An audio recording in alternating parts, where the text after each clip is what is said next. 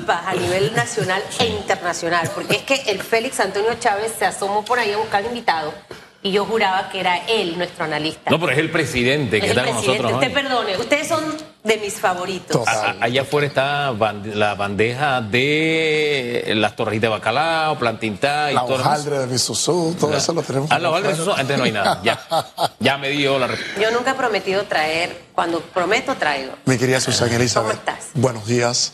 Buenos días, mi querido Hugo Enrique. Buenos días a nuestros queridos y fieles televidentes, radioescuchas, a las personas que nos siguen a través de las plataformas digitales y a nuestro maravilloso equipo de producción por permitirnos estar un día más y una semana más con análisis, pasión y objetividad. Hemos tenido unos programas candentes. Bueno, es que este es el programa referencia de En la definitiva. noticia en Panamá. Así es. Y, y- y hemos escuchado por un lado al abogado Ernesto Cedeño y por otro lado al señor Blandón. Ayer teníamos aquí al señor Lombana.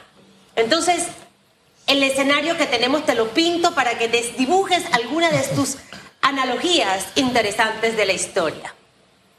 Utilización de recursos del Estado en proselitismo político demasiado anticipado, sin eh, justicia en realidad, porque no tenemos a ninguna institución, institución que fiscalice, revise y investigue y condene a quien cometa este delito. Esto lo hemos tenido a lo largo de nuestra historia, pero nos vamos rumbo al 2024 con una oposición que no se pone de acuerdo, que no se sienta, que no es capaz de decir, no voy, sí voy, te estoy invitando, vamos a conversar. ¿Qué nos queda a los panameños, mi querido Jan? En definitiva, es una pregunta interesante. Yo creo que ese dibujo que señalas hay, hay que ir pintándolo, hay que ir realizándolo porque sin duda alguna eh, es, claro. Si nosotros tenemos a priori un gobierno que no responde a las necesidades efectivamente que el pueblo tiene y deja de manifiesto, y si tenemos a una oposición que técnicamente no solo debe oponerse, sino también proponer, pero es que no propone porque no tiene ni siquiera la intención, las ganas y la disposición o el ánimos de poder reunirse, pues nosotros claramente en mano de quién, nosotros en, en el baile de quién vamos a quedar como nación. Y aquí hay un punto claro, claro, y es que hablando de ciertos retos políticos que nosotros tenemos en vista el 2024 y ya esto arrancó, ¿eh? Ya la maquinaria electoral que apunta al 2024 desde el señalamiento que hace y la promoción que hace el Tribunal Electoral ya ha arrancado sin duda alguna todo el camino a mi criterio esto lejos de ser una prioridad hoy por hoy toda vez que hemos un gobierno que no ha podido trabajar bien en esta mitad y le queda una segunda mitad y ya está pensando sin duda alguna en qué, en ese camino clientelista, en ese camino electoral, en ese camino en búsqueda sin duda alguna a una reelección del partido, hablemos así, y tenemos a una oposición que lejos de proponer, pues claramente ya está también eh, llevando ese rumbo a, a sus beneficios. Mira, eh, una analogía clara que nosotros podemos hacer es de un país vecino, ¿eh? no nos vamos a ir muy lejos hoy. En Argentina, que se estuvieron peleando que si el macrismo y luego venía el kirchnerismo, luego venía el macrismo, luego venía el kirchnerismo, ellos comprendieron en algún momento y fue un éxito electoral. Ojo con este punto. ¿eh? El partido de Juntos por el Cambio en Argentina comprendió que la única forma de poder tumbar al kirchnerismo era uniéndose.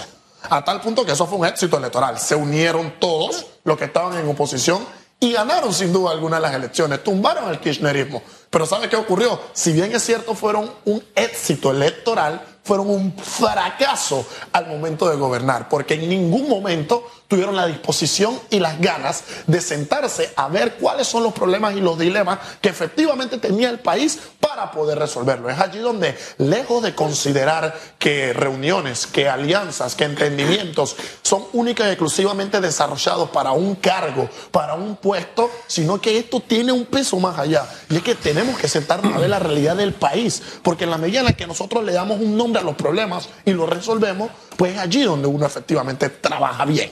Mire, por eso es que a mí me gusta no solamente conversar con usted, me gusta también que nos reunamos a comer. Eso me encanta. Y yo lo sé cómo sí, porque hay coincidencia en esto.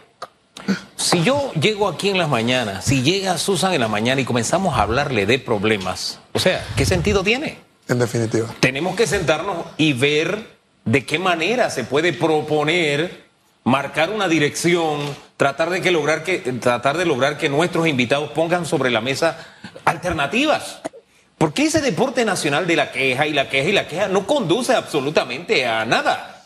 Mire, aquí en esta mesa, junto a debate abierto, se han propuesto no menos de 15 ideas para enfrentar el tema de el alza del combustible. Por ponerle un solo ejemplo. Eso es correcto. Entonces, esto aplica también, esta analogía aplica también para el tema de los políticos. A usted viene y dice que todo lo que el gobierno está haciendo está, está mal. Hombre, ponga algo sobre la mesa que puede significar una alternativa, una solución. Que no, lo vea- no se sume al equipo de la gente que solo se queja, sino que propone. En Porque este país lo que necesita son soluciones. Mi querido Enrique, eso es fundamental porque nosotros y ustedes en la pregunta de las redes, que a mi criterio es interesante y les voy a dar una respuesta desde mi punto de vista, eso ha dado como resultado, al no tener un gobierno que está trabajando bien según la oposición y una oposición que no está trabajando bien según el gobierno y según todos, ha dado como, como existencia, como realidad, eh, que tengamos muchos problemas. Pero a mi criterio, el principal problema que existe en nuestro país,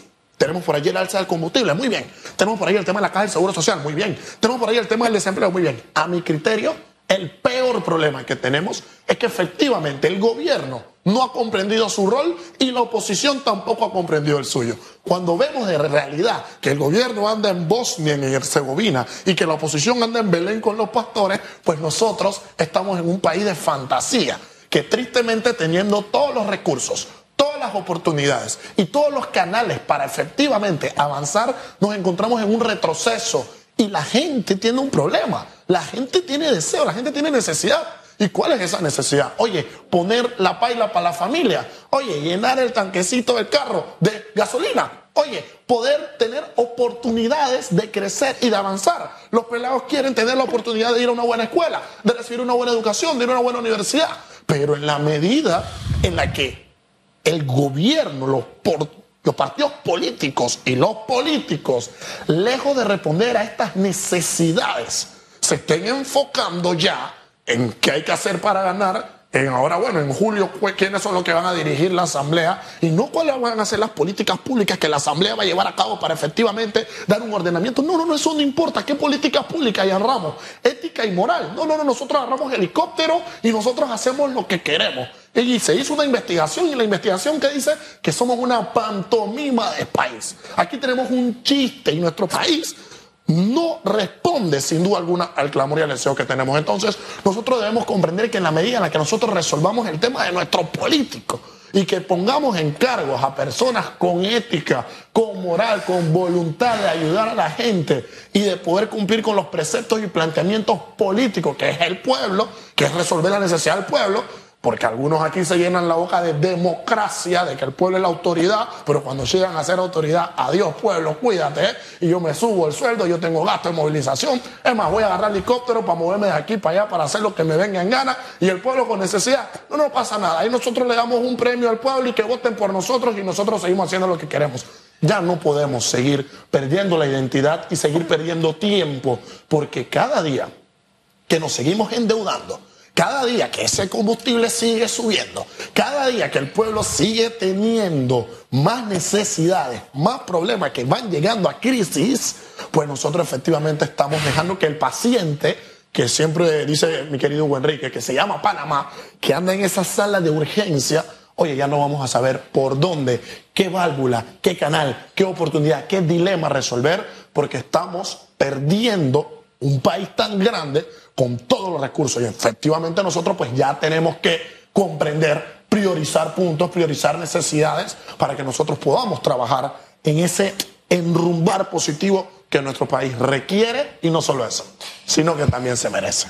Se merece y, y voy a cerrar con la frase que, que dijo el señor Cedeño esta mañana, porque creo que hacia allá es donde tenemos que trabajar, menguar las aspiraciones, perdón, Sí. aspiraciones, tengo hipo, menguar las aspiraciones por el bien del país. En definitiva. es lo que nos toca hacer realmente y que, y que veamos en, en ese de poner. O sea, creo que todos en la vida, vida, perdón, Sí. y no tengo agua. Hugo, no se va a burlar de mí. Ay, ya, gracias. No, pero Hemos- mi abuela decía cuando tenía hipo, me daba hipo, decía, alguna mentira dijiste. ¿Ya? ¿Se curó? ¿Cómo es el asunto? La receta de Susan Palipo, ya lo sabe. Para los que nos están escuchando, usted levanta la cabeza y se... Me tapo la nariz y, se- dejo de respirar. Exacto. Es que si se tapa la nariz no, no de- deja de respirar. O sea, tengo la boca cerrada también. Si tiene la boca cerrada. y Ay, Hugo, por Dios. Sea serio. Bueno, al final necesitamos eso. Ojalá que el espíritu del amor entre, así como la rosa de Guadalupe sopla. A ver si se sientan a conversar. Dios, se me quitó el hipo. Tienen que hacerlo. Gracias, presidente. De pasiones vivimos los seres humanos. Que tengan una linda semana. Oiga, lindo su Y sigamos Usted- trabajando por el bien hace- del país. Usted hace